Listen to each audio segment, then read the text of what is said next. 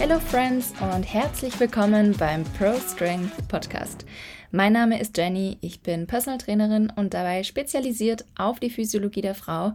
Und in diesem Podcast lernst du alles über Female Performance und Health. Das bedeutet, wir sprechen hier über die Themen Training und Ernährung für Frauen, aber auch über das Thema Menstruationszyklus und menstruelle Gesundheit. Bevor wir aber so richtig mit dem Thema einsteigen, habe ich noch ein kleines Announcement für dich, denn ich habe wieder freie Coachingplätze zur Verfügung. Wenn du also schon immer mal wissen wolltest, wie du zyklusbewusst trainierst, wie du aus Trainingsfrust rauskommst, in den Flow kommst, wie du mehr Körperbewusstsein entwickelst, wie du in deinem Training stetige Fortschritte machst und stärker wirst, dann ist jetzt der perfekte Zeitpunkt dafür, denn ich habe nur drei Plätze zu vergeben und wie immer, first come, first serve. Das heißt, Hüpf also so schnell wie möglich in die Beschreibung runter. Sagt man das so? I don't know. Aber unten in der Beschreibung findest du den Link für die Warteliste und ich werde mich dann bei dir melden für ein unverbindliches Erstgespräch, in dem wir uns kennenlernen können, in dem wir einen kleinen Vibe-Check machen können, in dem wir schauen können, wo bist du jetzt und wo möchtest du hin und was sind quasi die Inhalte, was werden wir erarbeiten in diesem Coaching. Genau, so viel dazu. Das heißt, wenn du Bock hast auf eine Zusammenarbeit mit mir, dann jetzt ist der richtige Zeitpunkt dafür. Und that being said, würde ich einfach sagen, starten wir mal in die ja, neue Podcast-Folge. Und zwar geht es ja heute um das Thema wie ähm, ja, finde ich heraus, dass ich ein hormonelles Ungleichgewicht habe oder wie identifiziere ich hormonelle Disbalancen? Es ist ein ganz schön großes Thema, das man jetzt nicht wirklich in einer 20-minütigen Podcast-Folge runterbrechen kann. So viel kann ich schon dazu sagen. Aber ich versuche da mal ein bisschen Struktur reinzubringen und ähm, ja, Schritt für Schritt mal so ein paar Punkte abzuklappern, bei denen du auch für dich vielleicht mal abchecken kannst, ob vielleicht ein hormonelles Ungleichgewicht besteht oder nicht. Wichtig ist mir aber auch zu sagen, dass wir hier bitte nicht jede Kleinigkeit an unserem Körper pathologisieren, ja. Vielmehr geht es mir darum, dir einen kleinen Einblick darin zu geben, wie unser Hormonsystem funktioniert und welche Hormone aus der Balance in Anführungsstrichen quasi geraten können. Denn ich glaube, da sind wir auch schon beim allerersten Punkt. Ich hasse dieses Wort Hormonbalance. Ich glaube, das habe ich an der einen oder anderen Stelle auch schon mal erwähnt. Denn was wir einfach so Larifari daher sagen, ist ein relativ komplexes Thema und eigentlich kann man nicht wirklich sagen, ja, meine Hormone sind aus dem Ungleichgewicht. Denn es gibt so viele Einflussfaktoren, die bestimmen, wie der Hormonstatus im Körper gerade aussieht. Und ich weiß, das klingt jetzt sehr abstrakt, deswegen mache ich gleich mal ein Beispiel dazu. Bestes Beispiel Insulin. Insulin ist das Hormon, was ausgeschüttet wird aus der Bauchspeicheldrüse. Ähm, wenn wir Kohlenhydrate zu uns genommen haben, also wenn quasi Zucker in das Blut gerät. Dann wird Insulin ausgeschüttet, um diesen Zucker aus dem Blut in das Gewebe zu transportieren, in die Muskelzellen zu transportieren. Und das ist ein Hormon, das als ganz natürliche Reaktion auf den Konsum von Zucker ausgeschüttet wird. So. Wann ist diese Balance aus dem Gleichgewicht? Vielleicht jetzt auch mal als Frage an dich. Überleg mal für dich, wann würdest du denn sagen, habe ich ein hormonelles Ungleichgewicht, wenn wir uns nur das Insulin anschauen? Ganz ehrlich, es ist sau schwierig, diese Frage zu beantworten, denn vielleicht ist dir das jetzt gerade auch an diesem Beispiel ein bisschen bewusst geworden. Das muss man irgendwie auf einem Spektrum sehen, beziehungsweise man muss das Ganze in Relation zum Gesamtkontext sehen. Ja, wenn wir zum Beispiel auf nüchternen Magen ähm, die Glucose und Insulinkonzentration ähm, im Blut messen wollen, dann sieht das natürlich ganz anders aus, wie wenn wir das dann messen, kurz nachdem wir was gegessen haben und dann vielleicht nochmal zwei Stunden später. Das heißt, anhand von der Gesamtsituation können wir in diesem Fall sagen, okay, das ist vielleicht nicht so, wie es sein soll. Und deswegen finde ich den Begriff Hormonbalance immer ein bisschen schwierig, weil wo ist denn die Balance? Wo ist denn die gesunde Mitte jetzt in Anführungsstrichen? Also allein an dieser Frage sehen wir ja schon, dass eine Insulinhormonbalance gar nicht so einfach festzulegen ist. Denn es ist meiner Meinung nach auch eine komplett physiologische Reaktion auf den Konsum von Zucker und wir brauchen diese Ausschüttung von Insulin, damit unser Körper richtig funktioniert. Denn das Insulin hat die Aufgabe, den Zucker aus dem Blut wegzutransportieren. Und wenn das nicht passiert, dann haben wir ein riesengroßes, fettes Problem und das wollen wir nicht. Ja, da kommen so Stichwörter wie Diabetes ins Spiel oder Insulinresistenz, das ist dann nochmal das nächste, wenn zum Beispiel die Rezeptoren nicht mehr auf das Insulin reagieren. Also ganz beschissene Situation. Das wäre vielleicht eine Disbalance, wenn man es so nennen mag. Aber allein der Fakt, dass dein Körper Insulin ausschüttet und dass ähm, ja, das Insulin dann seine Aufgabe erfüllt, indem es die Zuckermoleküle aus dem Blut ab abtransportiert, ist schon mal sehr, sehr gut. Und also da weiß ich dann manchmal gar nicht so, okay, wenn wir von Hormonbalance sprechen, von was sprechen wir denn dann? Aber gut, wie gesagt, ich habe ja den Titel so gewählt, dass sich möglichst viele Menschen davon angesprochen fühlen und ähm, ich habe ja jetzt die Möglichkeit, das quasi zu erklären, warum ich das immer so ein bisschen kritisch finde. Machen wir vielleicht mal mit einem anderen Hormon weiter. Ähm, machen wir vielleicht mal mit den Sexualhormonen weiter, weil das ist vielleicht auch ein Thema, das äh, viele Frauen interessiert, ähm, wann sind denn meine Sexualhormone aus der Balance? Dafür müssen wir uns genauso wie bei Insulin natürlich erstmal anschauen, wieso werden die produziert und was haben die denn eigentlich für eine Funktion. Gut, wieso werden die produziert? Ähm, damit Östrogen und Progesteron produziert wird, gibt es erstmal eine Signalkaskade, die von der Hirnanhangsdrüse über den Hypophysenstamm nach unten geleitet wird. Das heißt, es werden bestimmte Transmitter freigesetzt, die einfach bestimmte Informationen weitergeben. Zum Beispiel das GNRH, das ist das Gonadotrophin-Releasing-Hormon und das stimuliert zum Beispiel das LH und das FSH, also das ähm, luteinisierende Hormon und das follikelstimulierende Hormon, auch FSH genannt. Und diese zwei Hormone sind dafür verantwortlich, dass anschließend eben auch Östrogen und Progesteron produziert werden. Das jetzt mal so ganz vereinfacht gesagt. Und gut, was haben denn die Sexualhormone für eine Funktion? Sie sind natürlich dafür verantwortlich, den Menstruationszyklus zu regulieren. An dieser Stelle auch kurzer Einwurf, wofür ist der Menstruationszyklus gut? Der ist dafür da, dass wir uns fortpflanzen können. So, was würde jetzt bedeuten, wenn diese Hormone aus der Balance sind? Ganz einfache Antwort, irgendwas am Menstruationszyklus funktioniert nicht. Das würde so das erste Signal sein, wo wir erkennen können, okay, meine Hormone sind nicht so in der Balance, in Anführungsstrichen. Oder sie sind einfach nicht so, wie sie sein sollen.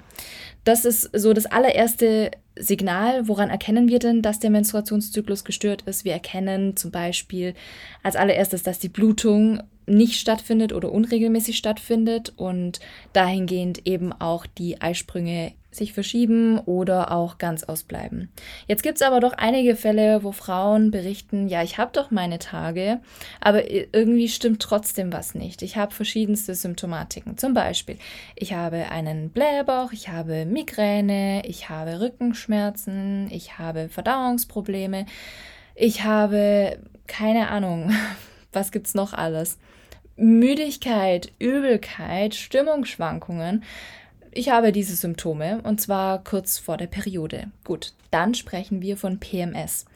PMS ist ein Gesamtkonglomerat aus verschiedensten Symptomatiken, die wir ja wirklich auf einem ganz, ganz breiten Spektrum betrachten dürfen, denn es gibt keine allgemeine Definition zu PMS. Da gehört wirklich super viel dazu.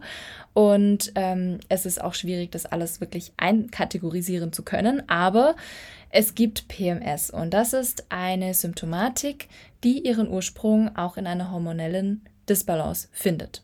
In den meisten Fällen. Ja, ich will da jetzt nicht äh, zu tief in das äh, Thema einsteigen, in das Thema PMS, aber ich sag's mal so: In den meisten Fällen handelt es sich um eine hormonelle Disbalance und in den meisten Fällen ist es einfach so, dass zum Beispiel das Östrogen viel zu dominant ist im Vergleich zum Progesteron. Und ich glaube, da habe ich jetzt auch wieder ein Fass aufgemacht mit der Östrogendominanz.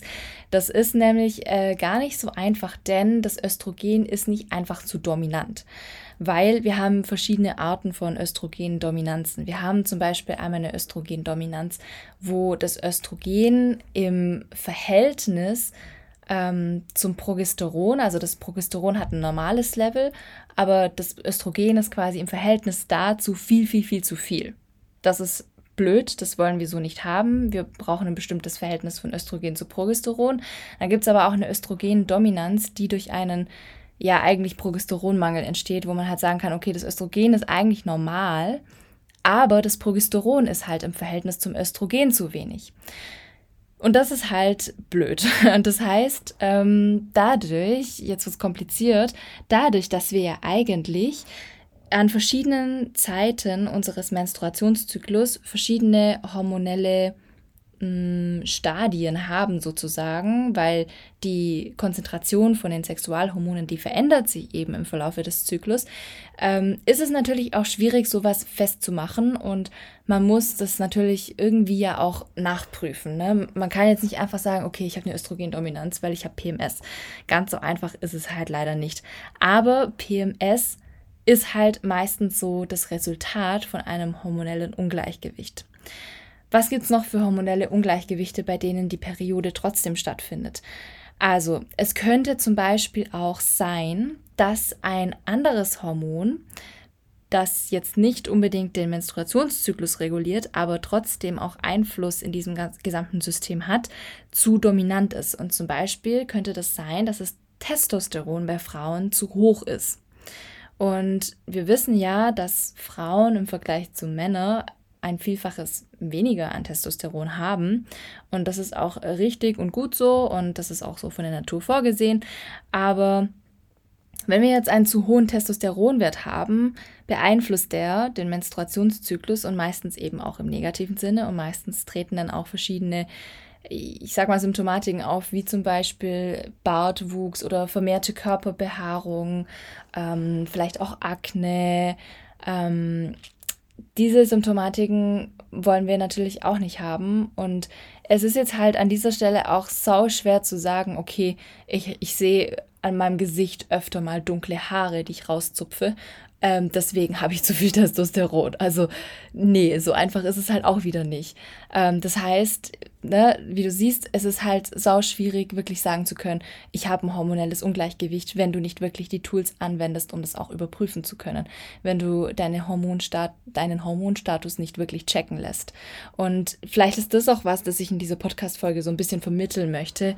Ähm, ich gehöre nicht zu den Personen, die sagt, okay, wir haben hier eine Checkliste von zehn Punkten, arbeite mal ab, ob das auf dich zutrifft und dann hast du dein Ergebnis, dann wissen wir, ob du zu viel Testosteron, zu wenig Östrogen oder was weiß ich hast. Weil ganz so einfach ist es nicht. Natürlich gehen wir oft nach diesen Symptomatiken vor, denn wenn wir zum Beispiel ähm, die PMS-Beschwerden vergleichen mit einem Androgenüberschuss, also mit einem Überschuss an Testosteron, dann sind es natürlich zwei ganz verschiedene, ich sag mal, Kategorien in Anführungsstrichen. Also die Art und Weise, wie sich zu viel Testosteron im Körper der Frau zeigt, ist ja was ganz anderes wie ähm, die Art und Weise, wie zu viel Östrogen zum Beispiel im Körper wirkt. Ähm, das nur mal dazu. Und da können wir vielleicht schon anhand verschiedener Punkte hm, Tendenzen erkennen und sagen, okay, wahrscheinlich handelt es sich um dieses Hormon, aber im Endeffekt können wir es so nicht, nicht einfach kategorisieren. Da würde ich wirklich ähm, zum Arzt gehen und oder zur Ärztin und den Hormonstatus checken lassen. Ja, und auch dazu, ne, es ist halt wirklich sau schwierig zu sagen, was ist denn die richtige Balance, denn die, die Hormone, die stehen natürlich immer im Verhältnis zueinander. Das heißt, es ist nicht so einfach zu sagen, ja, ich habe eine Disbalance. Erstens, wenn du deine Hormone nie checken lassen hast und zweitens, ähm, wenn es um den Gesamtkontext geht, ja, weil wie wir zum Beispiel wissen, ist das ähm, Hormon Progesteron eher dominant in der zweiten Zyklusphase direkt nach dem Eisprung. Und das wird eben auch erst durch den Eisprung so richtig produziert. Der Eisprung löst quasi aus, dass ähm, ja, Hormon, das Hormon Progesteron produziert wird. Das heißt, man muss es natürlich in das, in das Verhältnis setzen zum Gesamtkontext und, und schauen so, hey, in welcher Zyklusphase oder an welchem Zyklustag befinde ich mich denn gerade und wie sollte der Hormonstatus dann ungefähr sein, zu diesem Zyklusabschnitt. Und auch da gibt es super viele interindividuelle Varianzen. Aber wenn wir halt den Hormonstatus zum Beispiel in der zweiten Zyklusphase anschauen, sieht der ganz anders aus wie in der ersten Zyklusphase, wo halt das Progesteron eigentlich so gut wie kaum, also gar nicht, das wird kaum produziert. Ähm, und das Östrogen dominiert da eher. Und das ist voll okay, dass, du, dass mehr Östrogen da ist wie Progesteron. Und in der zweiten Zyklusphase ist es halt anders. Da ist tendenziell äh, schon mehr mh, mm, Progesteron da als Östrogen. Ja, Ident easy. Aber machen wir mal weiter mit den Hormonen, die aus der Balance geraten können, denn wir sind ja noch nicht fertig. Es gibt ja noch eine ähm, Vielzahl anderer Hormonen im Körper, nämlich die Schilddrüsenhormone. Und wenn du jetzt denkst, okay, das interessiert mich gerade nicht so wirklich, weil davon bin ich nicht betroffen, dann hör mal doch noch weiter zu, denn das ähm, Spannende oder nein, nicht das Spannende, das Krasse ist eigentlich, dass ja wirklich alles in unserem Körper miteinander zusammenhängt. Man kann die einzelnen Systeme nicht wirklich voneinander trennen, vor allem nicht, wenn wir über Hormone sprechen. Und bei der Schilddrüse ist es leider so, dass sie ganz stark Einfluss auf den weiblichen Zyklus nimmt, beziehungsweise andersrum auch. Also die Sexualhormone und die Schilddrüsenhormone ste stehen in einem sehr, sehr engen Zusammenhang miteinander.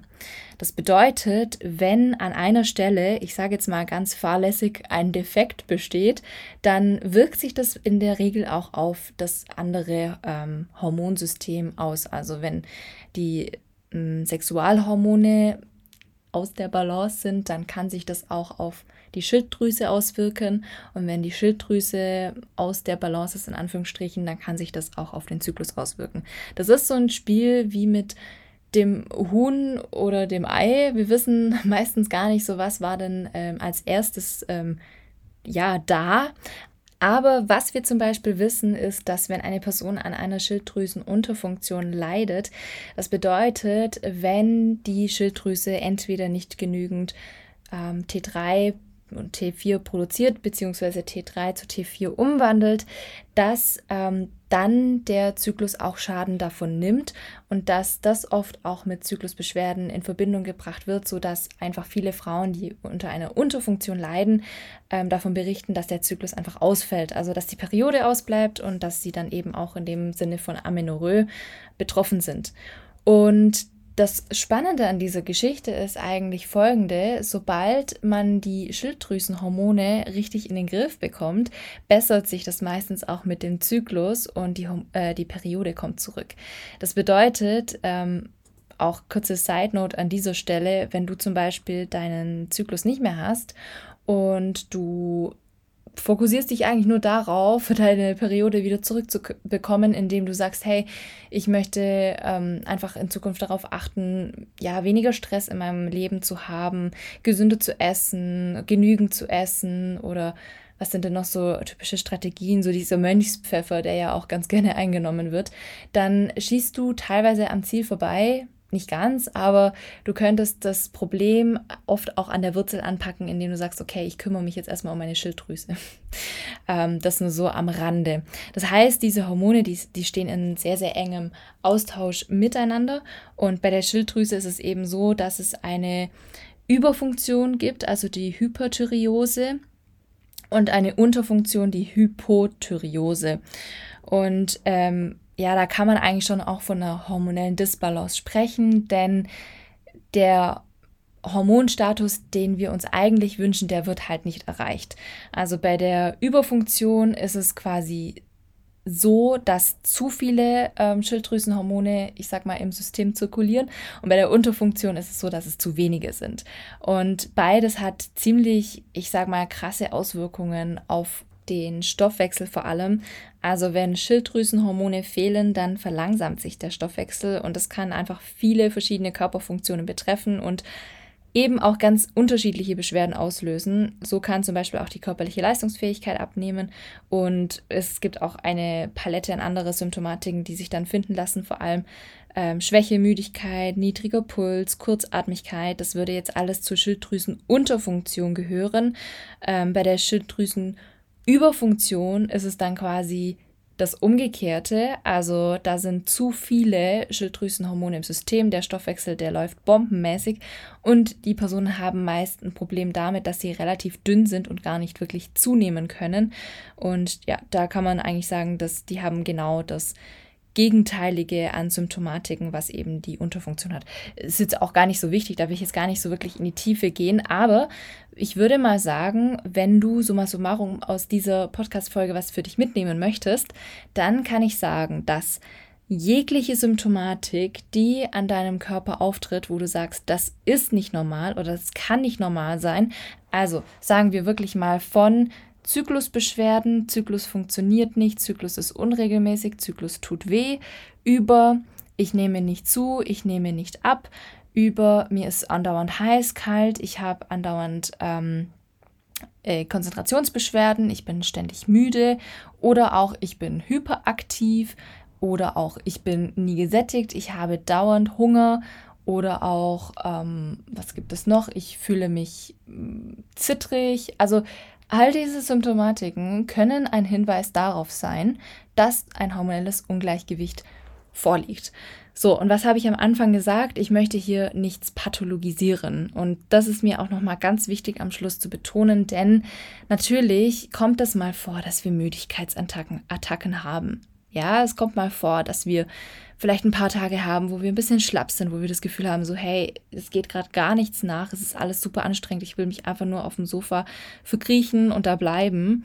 Und dann ist es auch voll normal und das heißt noch lange nicht, dass deine Schilddrüse deswegen am Arsch ist. Was ich damit sagen möchte, ist einfach, wenn du das Gefühl hast, irgendwas an deinem Körper stimmt nicht, dann beobachte das länger und dokumentiere das Ganze. Schreib das einfach mal auf. Schreib bitte auch die Rahmenbedingungen dazu.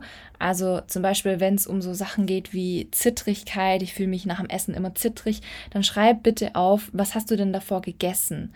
Ähm, und mit diesen Informationen gehst du bitte zu deinem behandelnden Arzt oder deiner behandelnden Ärztin und die werden mit dir dann den Hormoncheck quasi durchführen. Ähm, das ist einfach ganz wichtig, dass, dass ich dir das jetzt nochmal auf den Weg mitgebe. Das ist mir persönlich einfach ein Anliegen. Denn ja, ich möchte hier nichts pathologisieren. Ich möchte hier nicht sagen, dass mit dir per se alles falsch ist und dass deine Hormone total aus der Balance sind. Und nur ich kann dir mit meinem Hormonprogramm weiterhelfen. Quatsch. Ähm, ich bin ehrlich zu dir, ich möchte hier Aufklärungsarbeit leisten und ich möchte dir einfach ein paar Impulse mitgeben, wie du ein gesünderes Leben führen kannst. Und wenn du das Gefühl hast, es gibt Dinge, die einfach nicht normal sind an deinem Körper oder irgendwie du hast das Gefühl, so sollte das nicht sein, dann schreib das bitte auf und geh damit zu deinem Arzt oder zu deiner Ärztin und mach bitte auch keine Selbstdiagnose. Also bitte ähm, Google deine Symptome nicht und äh, frage ChatGPT, an was für eine Krankheit du leidest oder welche Symptome ähm, auf welche hormonelle Disbalance zurückzuführen ist, sondern geh das Problem richtig an. Also schreib einfach alles auf, geh damit zu deinem behandelnden Arzt und deiner Ärztin und dann lass die Hormonchecks durchführen. Denn wenn eine hormonelle Disbalance auftritt, dann wird dein behandelnder Arzt oder deine behandelnde Ärztin das auch sehr gut herausfinden können, indem sie einfach die Hormontests mit dir macht. Genau.